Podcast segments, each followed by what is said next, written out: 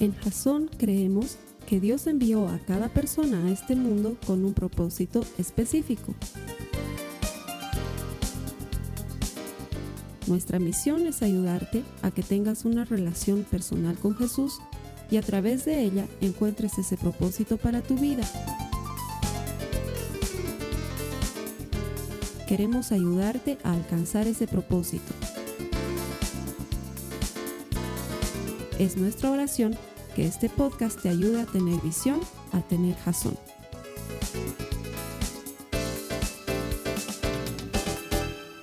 ¿Cómo están hermanos? Bienvenidos a nuestro servicio de Jazón en línea.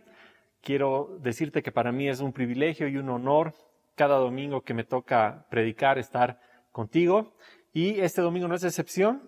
Estoy muy feliz realmente de encontrarme con toda la gente que nos ve a través de nuestros servicios en línea, a través de nuestros canales de YouTube, a través de las prédicas que tenemos en la iglesia TDB. Vaya, o sea, por donde nos estés viendo, si alguien ha quemado esto en un DVD y lo estás viendo en algún lugar del mundo, me va a encantar saber desde dónde nos ves, porque para eso hacemos esto, para que realmente mucha más gente pueda escuchar la palabra de Dios. Así que bienvenido a este servicio. Te invito a que uses el chat que tienes aquí a tu izquierda, o que nos dejes un comentario, a que seas parte de esta comunidad ya que hacemos esto para, para que tú te encuentres también con, con otros hermanos y puedas empezar a compartir con ellos acerca de tu experiencia, acerca de lo que haces y de cómo ha sido tu encuentro con Jesús. Eh, bueno, aprovecho como todo domingo que le digas al que está a tu lado o que si estás con alguien en tu casa o a alguien en el chat, ¿por qué no aprovechas y le dices qué bueno que viniste hoy a la iglesia. Le puedes dar un puñito y le puedes decir, qué bueno que viniste hoy a la iglesia, porque eh, el venir a la iglesia, el tener esa acción intencional de querer pasar un momento con el Señor, el, tener esa acción de, querer pasar tiempo en su presencia, es algo bueno, es una buena noticia para esta semana. Así que felicita al que está a tu lado de, haber venido eh, hoy a la iglesia. Bueno, seguimos con la, segunda semana de esta serie tan linda que estamos que estamos viendo, eh, viendo que, que, habla acerca de, de, adorar. Es una, es una serie muy linda, en una época muy linda del año. Eh, el fin de año, la Navidad siempre es un momento que nos trae eh, una pausa, una especie de, de, pausa de paz, de encuentro, de armonía, de encuentro con la familia. Pero en un año que ha sido un poquito diferente, raro, dos años que estamos viviendo un mundo que, que no esperábamos vivir, y seguramente este es un, momento eh, especial para ti, para ti y tu familia, eh, un momento diferente. La semana pasada, en Negrita nos predicaba de una forma muy linda acerca de cómo podemos ir a adorar a Jesús con las manos levantadas. Y que lo hacíamos eh, como, como, un símbolo de, rendición, lo hacíamos como un, símbolo de, entrega, pero al mismo tiempo como un símbolo de victoria y aprendíamos realmente lo, lo increíble, lo, lo lindo y cómo te llena el corazón ese acto de levantar los brazos, que al principio puede ser incómodo, pero que luego es un acto que realmente te pone en una verdadera y estrecha intimidad con Dios. Entonces, esta semana vamos a, seguir hablando acerca de cómo podemos eh, ir y adorar a Jesús, pero desde una perspectiva diferente. Y antes les quiero contar una, una, anécdota. Hace, hace un tiempo, cuando yo estaba sentado en un asiento aquí en, en la iglesia en Jasón, estaba mirando el, el, escenario donde estaban los músicos y estaba por empezar la prédica y me puse a pensar que algo estaba pasando con mi memoria, porque últimamente no me acuerdo nada, me, olvido todo y, y decía, ¿qué pasaría si yo me subo al escenario ahí arriba y de pronto alguien me pregunta qué se llaman los tres reyes magos. Yo diría, no sé, y peor si me preguntan eh, qué regalos llevaron a Jesús. Yo diría, estaría en el horno porque no, no me acordaba y ese momento intentaba decir qué se llamaban, qué le llevaron y, no me acordaba. Y, y bueno, pues pasan, pasa un par de semanas y me dicen, ¿te animas a predicar el domingo? Y yo le digo, sí, me animo me pasan el tema, empiezo a abrir el tema y no creen de qué trataba el tema. Bueno, pues el tema de hoy está basado en Mateo 2, la historia de los Reyes Magos. Entonces, en ese momento, o sea, fue inevitable. Lanzó una carcajada, pero honesta, real y profunda dentro de mí, porque porque parecía una broma. Y a, veces me dicen, oye, ¿cómo es eso de, que Dios te habla? Porque muchas veces en las predicas dices, Dios me dijo, o, Dios puso esto en mi corazón. Y ¿cómo, ¿cómo es eso? A mí nunca me pasa. Y la verdad es que todo depende del nivel de intimidad en el que tú quieras encontrarte con Él, de los momentos que decidas pasar eh, con Él, de qué tan atento estés, de qué tanto lo conozcas, porque la verdad es que el Señor te habla y el Señor te puede hacer hasta bromas, hasta bromas de este tipo en, el, en las que en una especie de, de complicidad con Él, yo me encontraba riendo porque me había hecho una broma, pero muy sutil, muy delicada, pero muy linda para empezar a preparar el tema de hoy. Así que sin más, vamos a ir hoy a Mateo 2, versículo 1 y 2, y vamos a hablar acerca de adorar a Jesús con lo que tenemos y con lo que damos. ¿Qué dice? Jesús nació en Belén de Judea durante el reinado de Herodes. Por ese tiempo, algunos sabios de países del oriente llegaron a Jerusalén y preguntaron, ¿Dónde está el rey de los judíos que acaba de nacer? Vimos su estrella mientras salía y hemos venido a adorarlo. Bueno, si conocen un poco la historia, Herodes era un gobernante realmente malvado. Eh, y al escuchar esto de, los reyes, eh, él realmente se asusta porque se da cuenta que esto realmente puede afectar la, posición de privilegio de poder que él tenía en ese momento. Y entonces intenta engañar a estos sabios, ¿no? Y les dice, por favor, si ustedes encuentran a este niño, avísenme, porque yo también quiero ir a adorarlo. Y luego continúa en el versículo 9 y dice, después de esa reunión, los sabios siguieron su camino y la estrella que habían visto en el oriente los guió hasta Belén. Iba delante de ellos y se detuvo sobre el lugar donde estaba el niño. Ahora, eh, eh, eh, en la Biblia no se menciona exactamente, pero lo que se presume es que el viaje que estaban haciendo estos, estos sabios de Oriente era, era, un viaje bastante largo, era un viaje desde Persia. Entonces, lo que se calcula era que más o menos eran 1500 kilómetros de viaje. Entonces, quiero que te pongas en esa época y cómo hacías un viaje de 1500 kilómetros. Eh, en 1500 eh, kilómetros, para ponernos en perspectiva, ¿qué es? Es más o menos, es un poquito menos que desde La Paz hasta Santiago de Chile, o más o menos la distancia que hay entre Santa Cruz de la Sierra y Lima. Entonces, cuando ya lo ves desde ese punto de vista, es enorme, es una distancia enorme. Ahora, ponte en la época un viaje a pie, en camello, eh, durante mucho tiempo, día, noche, frío, cómo, cómo te alimentabas.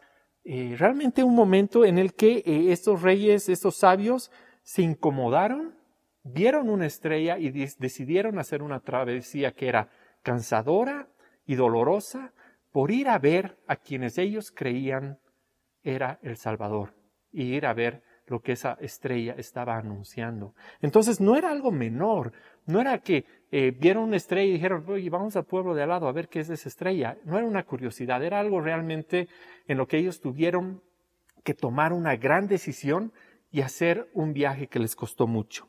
Y luego viene el verso 10, que dice, cuando vieron la estrella, se llenaron de alegría. Y quiero hacer una pausa ahí en el, en el, en el, en el verso 10, porque esta parte que dice se llenaron de alegría, esta es la, versión de la NTV, eh, en otras versiones es aún más precisa, porque en la Reina Valera dice, se regocijaron con muy grande gozo.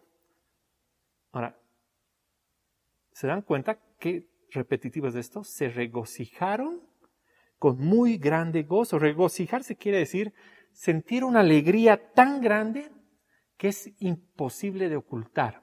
Una alegría que salta a simple vista. Entonces dice, sintieron una alegría muy imposible de ocultar, que saltaba a simple vista. Y luego dice, con además muy grande gozo, una alegría imposible de ocultar, con mucha alegría. O sea, realmente esto es enorme. Para estos sabios, de ese momento en el que vieron la, la estrella, sintieron una alegría que que representaba esa cúspide del momento que se había estado esperando por muchos siglos. El Salvador estaba ahí. Y ellos estaban ahí. Y se regocijaron con muy grande gozo. Estaban chochos, estaban chochos, felices. imposible de ocultar. Y yo quiero preguntarte algo.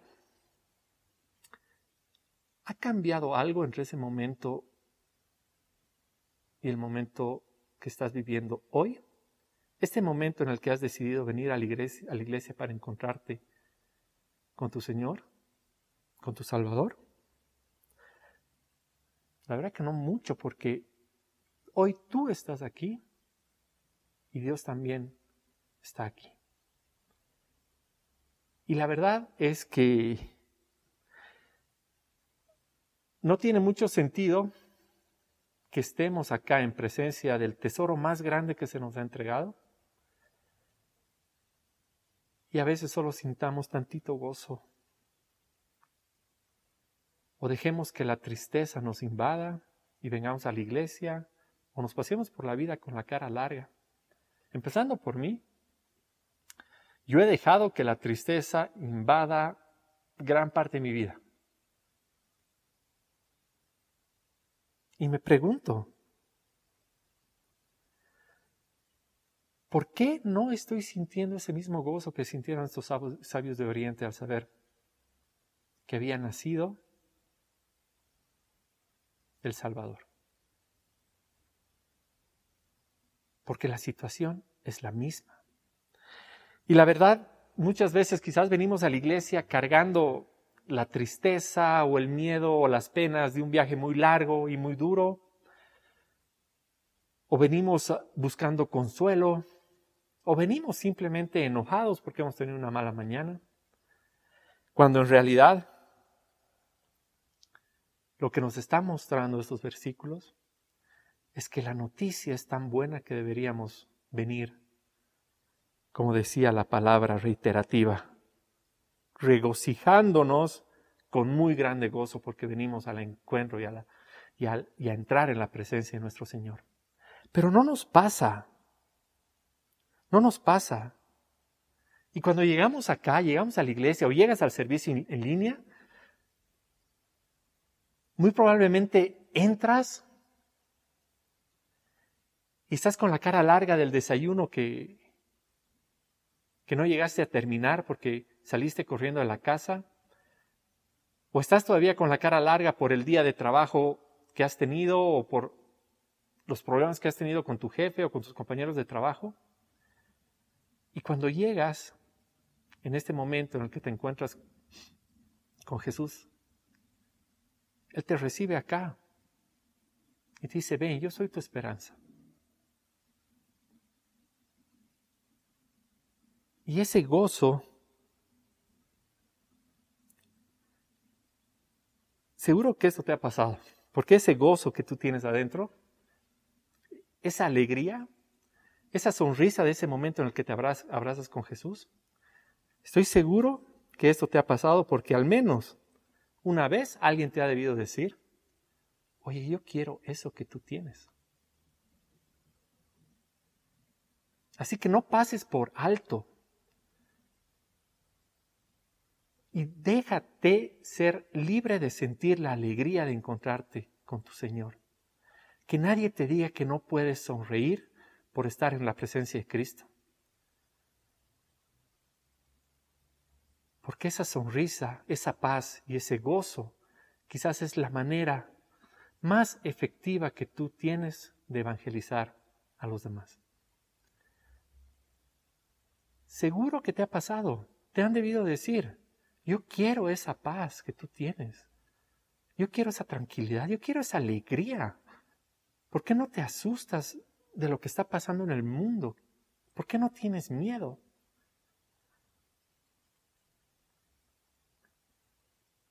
Porque confiamos en el Señor.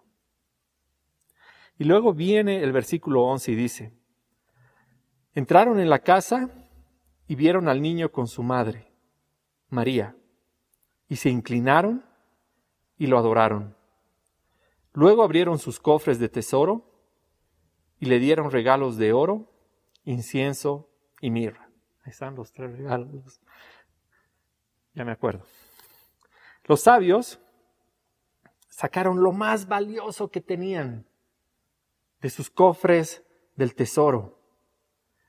no sacaron lo que les sobraba en el bolsillo, no sacaron lo que tenían de sobra del viaje, sacaron lo más precioso que tenían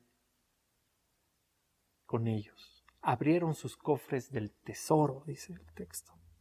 Y antes de, que te hagas una mala idea, no, este mensaje no se trata acerca de la típica frase, ¿qué le vas a regalar tú a Jesús esta Navidad? Y bueno, si has sido niño en Latinoamérica, seguramente has escuchado a tu mamá decirte alguna vez, o tú que eres mamá o papá, decirle a tus hijos, bueno hijito, ¿qué le vas a regalar a Jesús tú en esta Navidad? Y la verdad es que, es que no hay nada de malo con eso, o sea, y hasta, y hasta puede ser una linda manera de eh, sacudir un poco a nuestros hijos para que se den cuenta de lo que realmente es la Navidad. Pero la verdad en el fondo es que Jesús no quiere un regalo. Y así que eso que hacemos de qué le vas a regalar tú a Jesús en esta Navidad, no es tanto para Jesús como para nosotros. Así que no es tanto una forma de adorarle a él, como de educar a nuestros hijos o, o llevarlos por el camino correcto a la palabra. Porque lo que quiere el Señor en esta época, en esta Navidad y a lo largo del año entero, es que ese tesoro que tú tengas en su corazón en tu corazón sea Él. Y que por ese tesoro valioso y grande que tú llevas en tu corazón, le adores, pero le adores con toda tu vida. Y seguramente otra de esas frases conocidas es, y, seguramente o lo haces o has escuchado de alguien que lo hace, o alguien te ha dicho que deberías hacerlo, es, en la noche del 24 de diciembre vamos a dejar un espacio vacío en la mesa para que Jesús se siente con nosotros. Y tampoco tiene nada de malo. Y hasta puede ser un símbolo bonito. Pero eso también es para nosotros. Eso, eso también es un momento en el que tú como familia vas a darle eh, eh, el lugar a la celebración con una perspectiva correcta sin dejar que la noche eh, te distraiga en, en los regalos y la comida y la familia, que es muy lindo, pero que no es el centro. Y está bien. Pero nuevamente Jesús no quiere ser ese espacio esa noche. Jesús quiere ser ese espacio en tu vida, el espacio más importante a tu lado, todos los días del año. Y eso es lo que tenemos que, eh, entender acerca de lo que nos dicen los reyes magos en, estos, o sea, lo que nos dice e, esta historia de, de los sabios de Oriente en estos primeros versículos. Muchas veces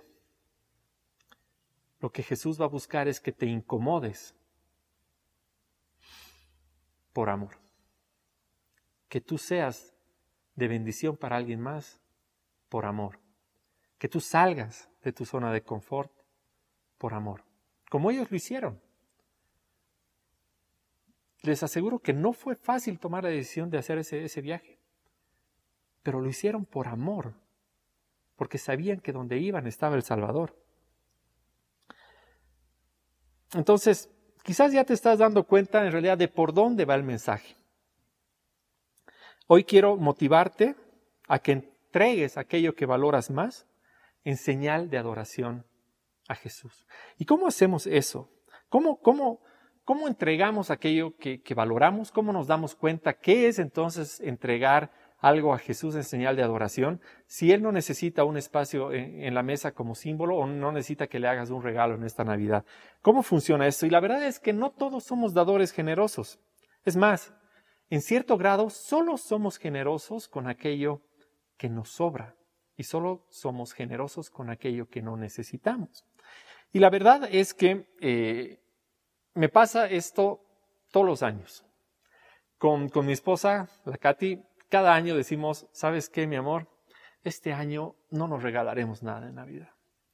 No, no necesitamos nada. Eh, además, ¿saben qué? Eh, en las cuatro semanas que, que, que ocurren alrededor de la Navidad, tenemos siete cumpleaños. Entonces imagínate vivir siete cumpleaños y luego tener la Navidad. Entonces, eh, lo último que queremos es preocuparnos por ir a buscar un regalo más. Y, siempre hacemos el mismo pacto y decimos, no, esta Navidad de verdad que no, ya están recansados todos, no, y, y más regalos, no, no nos regalaremos nada en Navidad. Y hacemos el pacto y inevitablemente cada Navidad, si no somos los dos, bueno, no siempre lo rompemos el pacto los dos, la verdad que sí creo que no recuerdo una vez que lo haya roto uno solo, pero terminamos regalándonos algo. Aunque sea algo pequeño o una soncera, siempre nos terminamos regalando algo. Porque, ¿sabes qué? Cuando amas, es imposible no querer dar. Cuando amas, es imposible no querer regalar algo a esa persona eh, que amas. Y la verdad es que es inevitable, y por eso quizás una de las citas más famosas de la Biblia y la que vemos muchas veces en todas partes es Juan 3:16, que dice, pues Dios amó tanto al mundo que dio a su único Hijo, para que todo el que crea en Él no se pierda, sino que tenga vida eterna. Seguro que la conoces, seguro que la has leído muchas veces, seguro que la has escuchado. Tanto amó Dios al mundo no nos dio oro, ni incienso, ni mirra. Nos regaló a su único hijo. A ese nivel de amor me refiero. Porque el que ama realmente da. Durante los últimos dos años he sentido ese amor, ese amor indescriptible, ese amor eh, que no entiendes, ese amor de Cristo eh, que realmente te, te, sorprende y hace que muchas veces eh, bajes la cabeza o levantes los brazos para querer agarrarte de Él, porque es un amor en una relación íntima y sobrenatural que, que no había sentido de esta forma antes. Y creo que mi relación ha ido madurando, ha ido creciendo. Y las bendiciones que eh, he ido recibiendo en mi vida durante los, creo que desde siempre, pero creo que eh, en, los últimos años he llegado a, a, pensar y a meditar mucho más de cerca sobre esto. Eh, las bendiciones que, que hemos estado recibiendo como familia, como matrimonio, han sido demasiado grandes estos últimos dos años han sido particularmente difíciles para todos, pero las bendiciones del Señor siempre han estado ahí para que ningún día falte. Y han sido quizás más notorias en este tiempo en el que hemos tenido eh, quizás menos ruido alrededor, menos, menos ruido de la vida para darnos cuenta realmente qué poco es lo que hacemos nosotros y qué grande es lo que hace Cristo en nuestras vidas cada día porque han sido sus bendiciones las que, las que nos han sostenido durante este tiempo. Y hace unas semanas me encontraba sentado en el asiento de un avión y estaba mirando por la ventana y veía las, las nubes y veía el cielo. Y un asiento de avión y una ventana de avión se ha vuelto el, el lugar favorito mío de la vida. Es el lugar que más disfruto estar y es irónico porque antes de conocer a Cristo, antes de conocer y abrazarme con Jesús, yo le tenía miedo a volar. Miedo es, es poco, o sea, tenía pánico. Eh, terrible. Y, esta historia la he contado ya algunas veces y, y no la voy a contar hoy porque nos va a desviar mucho el tema. Pero un asiento de avión fue el lugar en el que me logré abrazar por primera vez con Jesús y el lugar en el que se volvió mi lugar favorito para estar en la vida. Y por eso digo que es, que es, que es irónico y es bello, porque es, es nuestro lugar favorito, es el lugar en el que me siento en intimidad con Cristo. Y estaba mirando el paisaje, el cielo, y le decía, Señor, ¿por qué tanta bendición? ¿Por qué? No entiendo. ¿Algo? Quieres de mí? ¿Esto es por algo que me vas a pedir?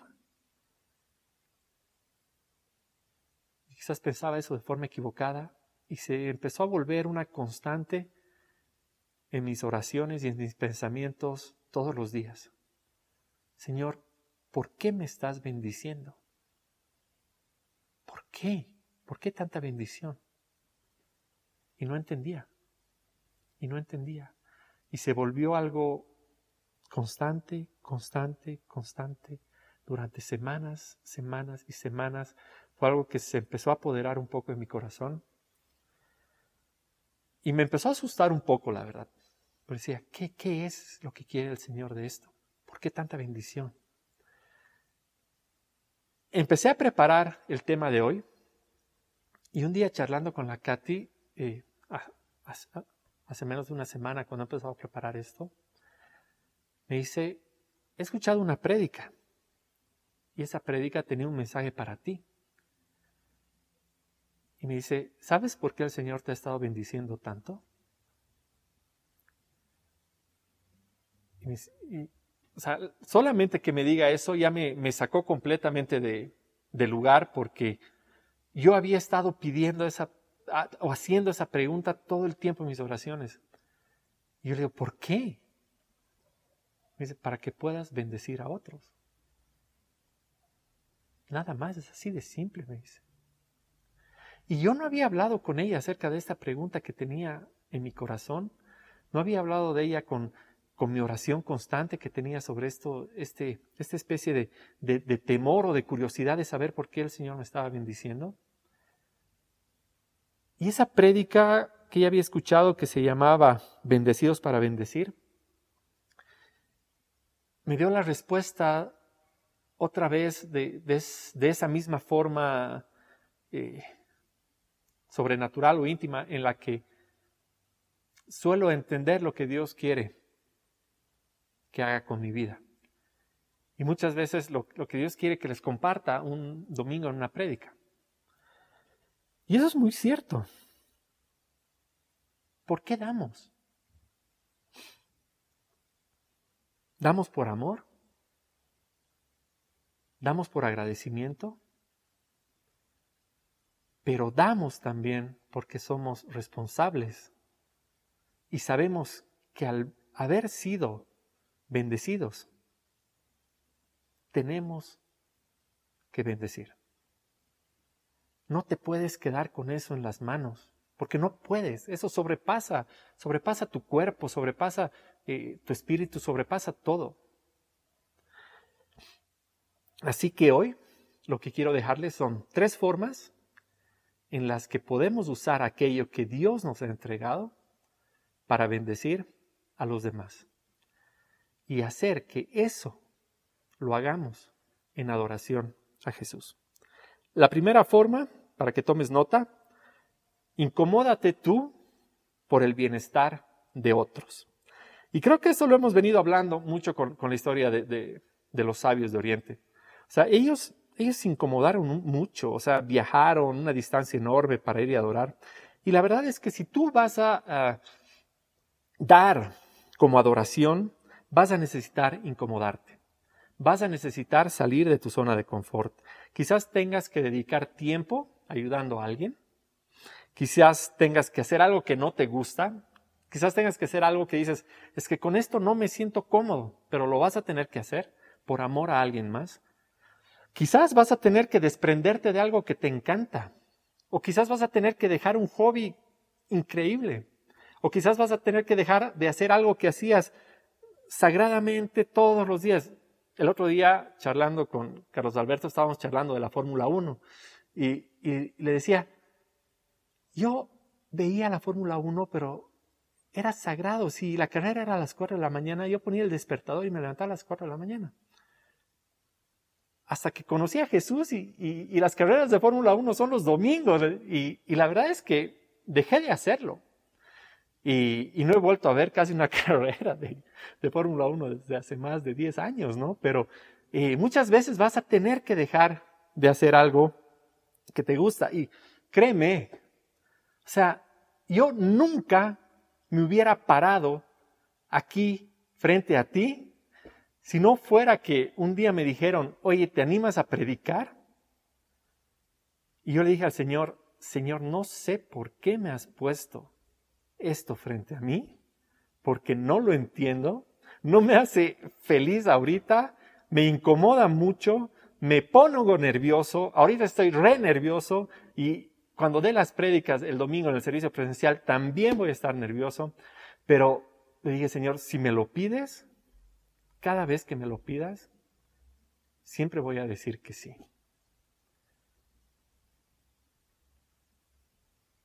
Y no te voy a decir que eh, no me gusta, me encanta y lo hago con gozo y lo hago feliz y para mí es un gran privilegio. Pero eso también lo hemos charlado varias veces con Carlos Alberto. Muchas veces no es fácil. Y soy feliz de estar con ustedes, pero no es fácil. Y muchas veces vamos a tener que incomodarnos para poder ser de bendición a otros. Ahora, ¿cómo puedes empezar a ser de bendición para otros? Yo te digo, te vas a tener que incomodar. Observa, observa tu alrededor, observa tus acciones, observa tu tiempo. ¿Qué estás haciendo con tu tiempo por los demás? La gente puede pedirte un favor. Evitas hacer las cosas que, que, reclaman de ti un poco más o que te sacan de tus hábitos o de tu zona de confort. Tenemos que ser un poco intencionales cuando planifiquemos ayudar a los demás. Y te quiero hacer una pregunta y dejarte esta pregunta para que te la vayas haciendo durante toda la semana.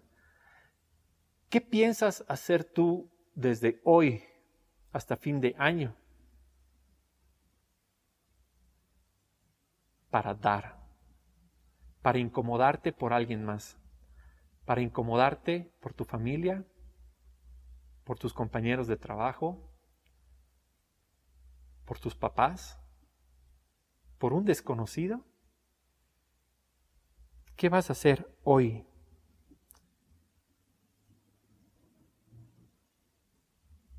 Para empezar a adorar a Jesús con tus acciones. Hazte esa pregunta todo el tiempo, porque esa es la primera forma en la que puedes empezar a adorar a Jesús de forma constante. La segunda forma, sé fiel con la casa de Dios para que la iglesia pueda bendecir a muchas más personas. Y antes de empezar con este punto, eh, quiero ser bastante claro con algo.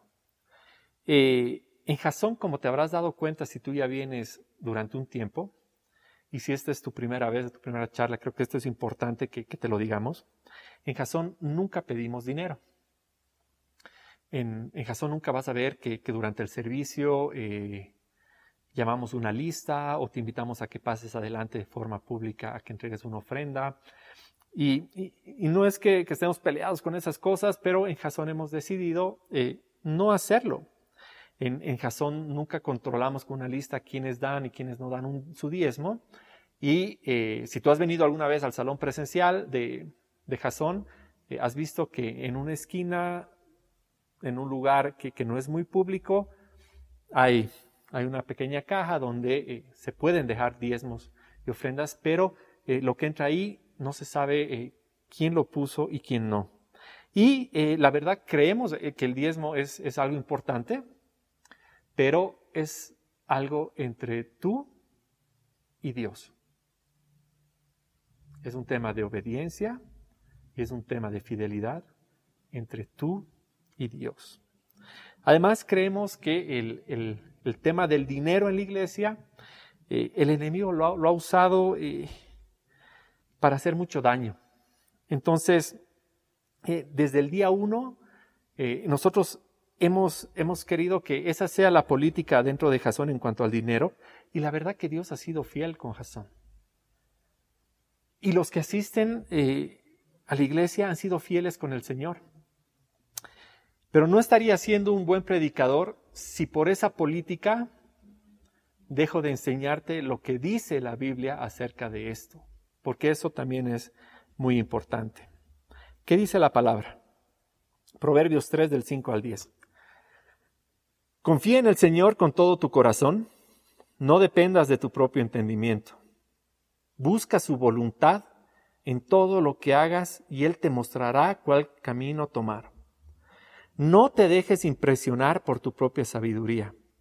En cambio, teme al Señor y aléjate del mal. Entonces darás salud a tu cuerpo y fortaleza a tus huesos. Honra al Señor ¿Qué quiere decir honrar? Antes de continuar. Quiere decir poner al Señor en el lugar más importante. Quiere decir alabarle, quiere decir adorarlo. Y lo que dice el versículo número 9 es, honra al Señor con tus riquezas y con lo mejor de todo lo que produces. Entonces Él llenará tus graneros y tus tinajas se desbordarán de buen vino. Cuando uno escucha esto por primera vez, puede llegar a ser un poco incómodo. Y la verdad que, que siempre que se habla de dinero, a veces hay, hay, personas que se sienten un poco incómodas. Así como nos contaba Negrita que la primera vez que llegó a una iglesia donde veía que todos levantaban las manos, ella se sentía un poco incómoda. Todos nos hemos sentido un poco incómodos. Y quizás la primera vez que te ha tocado hablar del dinero del diezmo en la iglesia, quizás te has sentido un poco incómodo. ¿Y es por qué ocurre? Porque la verdad es que estamos bastante apegados al dinero. Y el dinero se ha vuelto un pequeño ídolo eh, en nuestras vidas. Entonces, cuando la iglesia te dice que deberías dejar el 10% de, de, todo lo primero que recibas en, la iglesia, no, nos, genera, nos genera un poco una cierta incomodidad. Ah, nos puede generar también miedo, nos puede generar inseguridad, porque a veces puedes creer que, que es imposible, que no la vas a lograr, que financieramente eh, es imposible, que apenas estás llegando a fin de mes. Pero la verdad es que el Señor lo que te dice en la palabra es que lo pruebes en esto.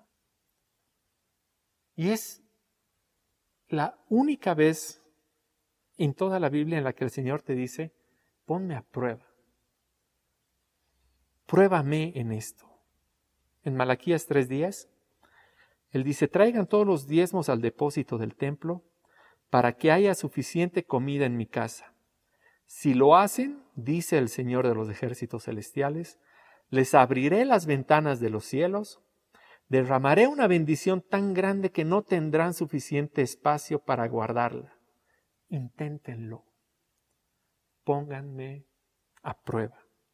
Y realmente los que ya hemos pasado por esto, sabemos que vale más el 90% con Dios que el 100% sin Dios.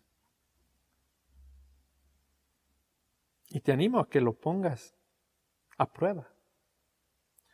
Todo lo que hacemos en Jason está disponible gratis siempre.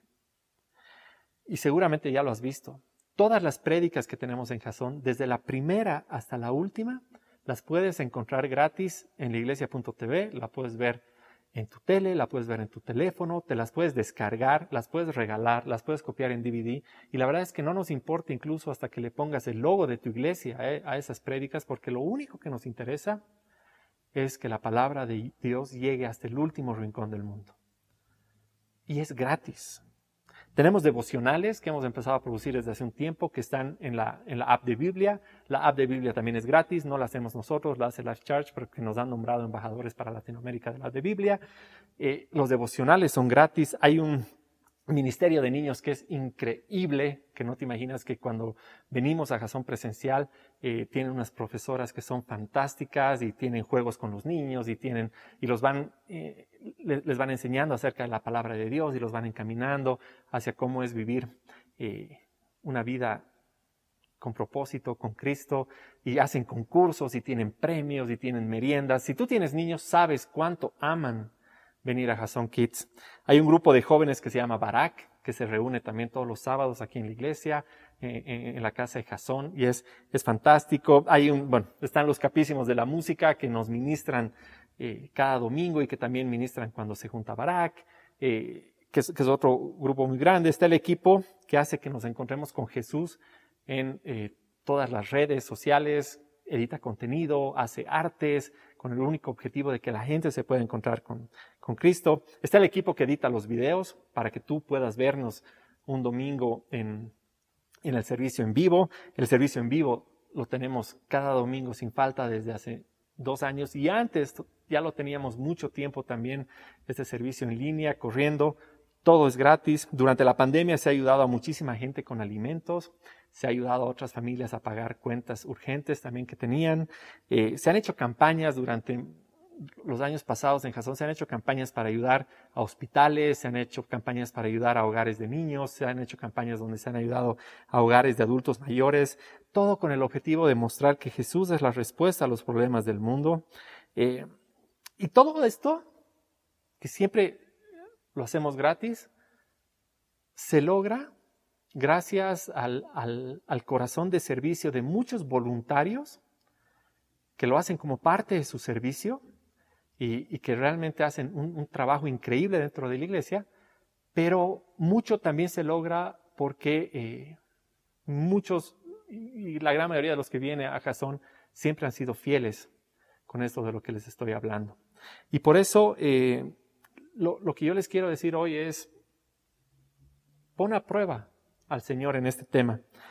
Algo que me ha pasado a mí personalmente y ha sido muy curioso, y les cuento esto como anécdota porque eh, a mí me ha, cambiado un poquito la perspectiva de, esta bendición de Dios que, viene por, la fidelidad y la obediencia. Es que hace, un tiempo eh, tuve la suerte de estar en Estados Unidos y no fui por, placer, fui por, trabajo y hacer unos trámites y unos papeleos. Y los que crean que burocracia solo hay aquí en Latinoamérica, no burocracia en todas partes. Y tú, tenía que ir a un montón de lugares y, y eh, estuve en un montón de, de, oficinas y nos tocaba comer donde nos agarre el día, ¿no? Y eh, generalmente comíamos algo de comida rápida y me llamó mucho la atención que había un local en especial que tenía unas filas enormes, pero enormes. Y le digo a mi esposa, ¿has visto que en este lugar hay filas de 30, 40 autos en el, en el drive-thru y al frente está McDonald's y tiene dos? Tenemos que comer ahí, le digo, tenemos que ir a ver qué, qué hay ahí.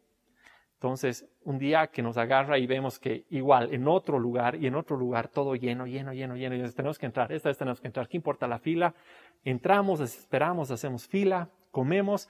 No te voy a decir que ha sido la mejor comida de mi vida, porque no, pero estaba bien, nos han atendido muy bien y eh, algo no me cuadraba y decía, no, no, no entiendo, o sea, ¿por qué tienes otras 10 cadenas alrededor y esta Chick-fil-A está llena?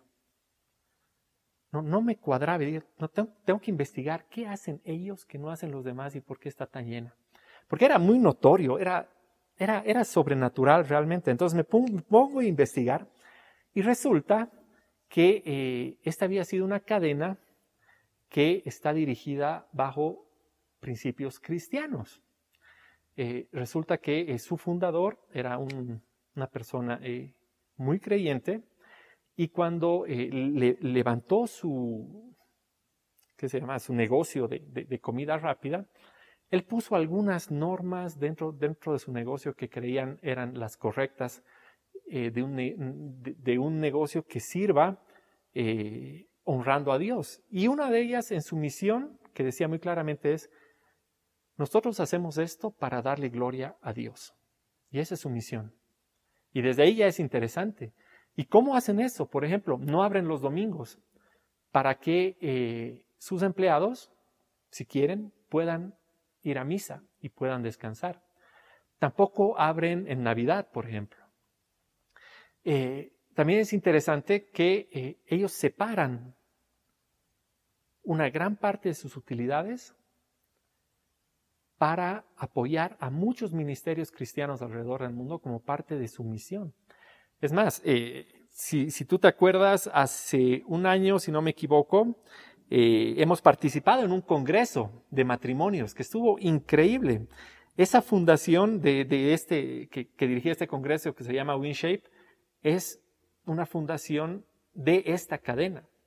Y ahí entendí lo sobrenatural de lo que estaba viendo en las calles de ver cadenas como McDonald's o Starbucks con uno o dos autos y ver esta cadena con filas de 30 o 40 autos en las que no les, no les importaba esperar 30 o 40 minutos por una comida, porque yo estoy convencido que ahí ya Dios estaba haciendo su parte del trabajo. Y fue muy interesante ver, eh, luego me encontré una entrevista con el director general de esta, de esta empresa y él decía, ¿saben qué? A nosotros no nos gusta que digan que somos una empresa cristiana. Porque no somos una empresa cristiana, decía. Y el entrevistado dice, ¿cómo? O sea, como que se, el, entrevistador dice, ¿cómo? Y le dice, no, porque Cristo no murió en la cruz por una corporación. Cristo no murió en la cruz por una hoja de balances o por un estado de resultados, ni siquiera por el monto de un salario. Dice, Cristo murió en la cruz por ti y por mí. Dijo, al final del día, esto se trata de las personas. Y eso me pareció increíble porque es lo que te hemos estado diciendo cada vez que tú vienes acá. Tú no vienes a Jasón, tú eres Jasón. Porque al final del día se trata de ti, se trata de mí, se trata de todos los hermanos que hoy están conectados ahí en el servicio en línea, de los que vienen cada domingo al servicio presencial, de los que están hoy en el ministerio de niños, del ministerio de música, de nuestros jóvenes, de nuestros profesores, de los pastores. Al final, se trata de que tú y yo nos demos cuenta que estamos acá y estamos siendo bendecidos para ser de bendición para los demás.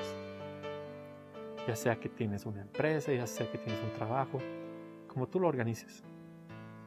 Pero lo importante era que yo te diga esto. Pon a prueba al Señor. En esto pon a prueba al Señor, porque estoy seguro que te vas a sorprender. Y finalmente, punto 3, entrega tu cuerpo a Dios. ¿Qué nos dice Pablo en Romanos 12? Por lo tanto, amados hermanos, les ruego que entreguen su cuerpo a Dios por todo lo que Él ha hecho a favor de ustedes. Que sea un sacrificio vivo y santo, la clase de sacrificio que a Él le agrada esa es la verdadera forma de adorarlo. Les ruego que entreguen su cuerpo a Dios por todo lo que Él ha hecho a favor de ustedes. Ahora, escuchando lo que dice Pablo acá, no, pues lo del diezmo es la parte fácil. Eh, creías que era la parte dura del mensaje. No, el dinero es fácil. Lo difícil es entregarnos nosotros. Porque lo que nos está diciendo Pablo acá no es que hagas un sacrificio y mañana harakiri le entregues tu cuerpo y tu sangre a Cristo. no tiene nada que ver con eso. Lo que nos está diciendo Pablo es que nuestra vida entera debe ser una entrega al Señor. Nuestra vida entera tiene que ser una muestra de adoración a Cristo. Nuestra vida entera, la forma en que lideras tu casa, la forma en que eh, diriges a tu familia, la forma en la que te relacionas con tus hijos, tiene que ser una muestra de adoración a Cristo. La forma en la que te comportas en tu trabajo, la forma en la que diriges tus negocios, la forma en la que te comportas al salir de la iglesia, la forma en la que sirves, la forma en la que das a los necesitados, la forma en la que te comportas con tus con las personas que viven en tu mismo edificio, con tus vecinos, con la gente con la que te encuentras en el tráfico. Todo lo que haces las 24 horas del día deben ser una muestra de adoración a Cristo. Eso es lo que nos está pidiendo Pablo. Y esa es la parte difícil. Esa es nuestra carrera. Y esa es la lucha que tenemos todos los días cuando vivimos una vida con propósito. Que toda nuestra vida sea un ejemplo de adoración a Cristo. Qué difícil. Pero es una carrera que vale la pena luchar. Entonces, ¿cuáles son estas tres formas de adorar a Dios con lo que Él nos ha dado? Nos incomodamos para ser de bendición para los demás, no con lo que nos sobra, sino con lo que realmente hace falta. Honramos a Dios con una parte de lo que Él nos ha confiado para que la iglesia pueda seguir bendiciendo y pueda bendecir a, una más, a más personas. Y tres, le entregamos nuestros cuerpos las 24 horas del día en señal de adoración. Finalmente, hermanos, les cuento que la Biblia no dice en ninguna parte cómo se llamaban los tres sabios de Oriente. Así que si no les he dicho los nombres hoy y si no me los sé y si mañana me los olvido, realmente no importa. Eh, les deseo de todo corazón que tengan unas lindas fiestas, que pasen una hermosa noche de Navidad, que se encuentren con Cristo cada momento de estos días en sus familias o donde estén, que disfruten la bendición que tenemos hoy de poder bendecir a los demás, porque el que encuentra a Dios encuentra vida. Esta ha sido una producción de Jason Cristianos con propósito. Para mayor información sobre nuestra iglesia o sobre el propósito de Dios para tu vida, visita nuestro sitio web www.jason.info. Allí encontrarás muchos recursos para animarte en tu relación con Dios, enseñanzas, nuestro blog, prédicas y mucho más. Te lo deletreamos www.jazon.info. También puedes visitarnos en nuestro sitio en Facebook www.facebook.com barra Que Dios te bendiga abundantemente. Muchas gracias.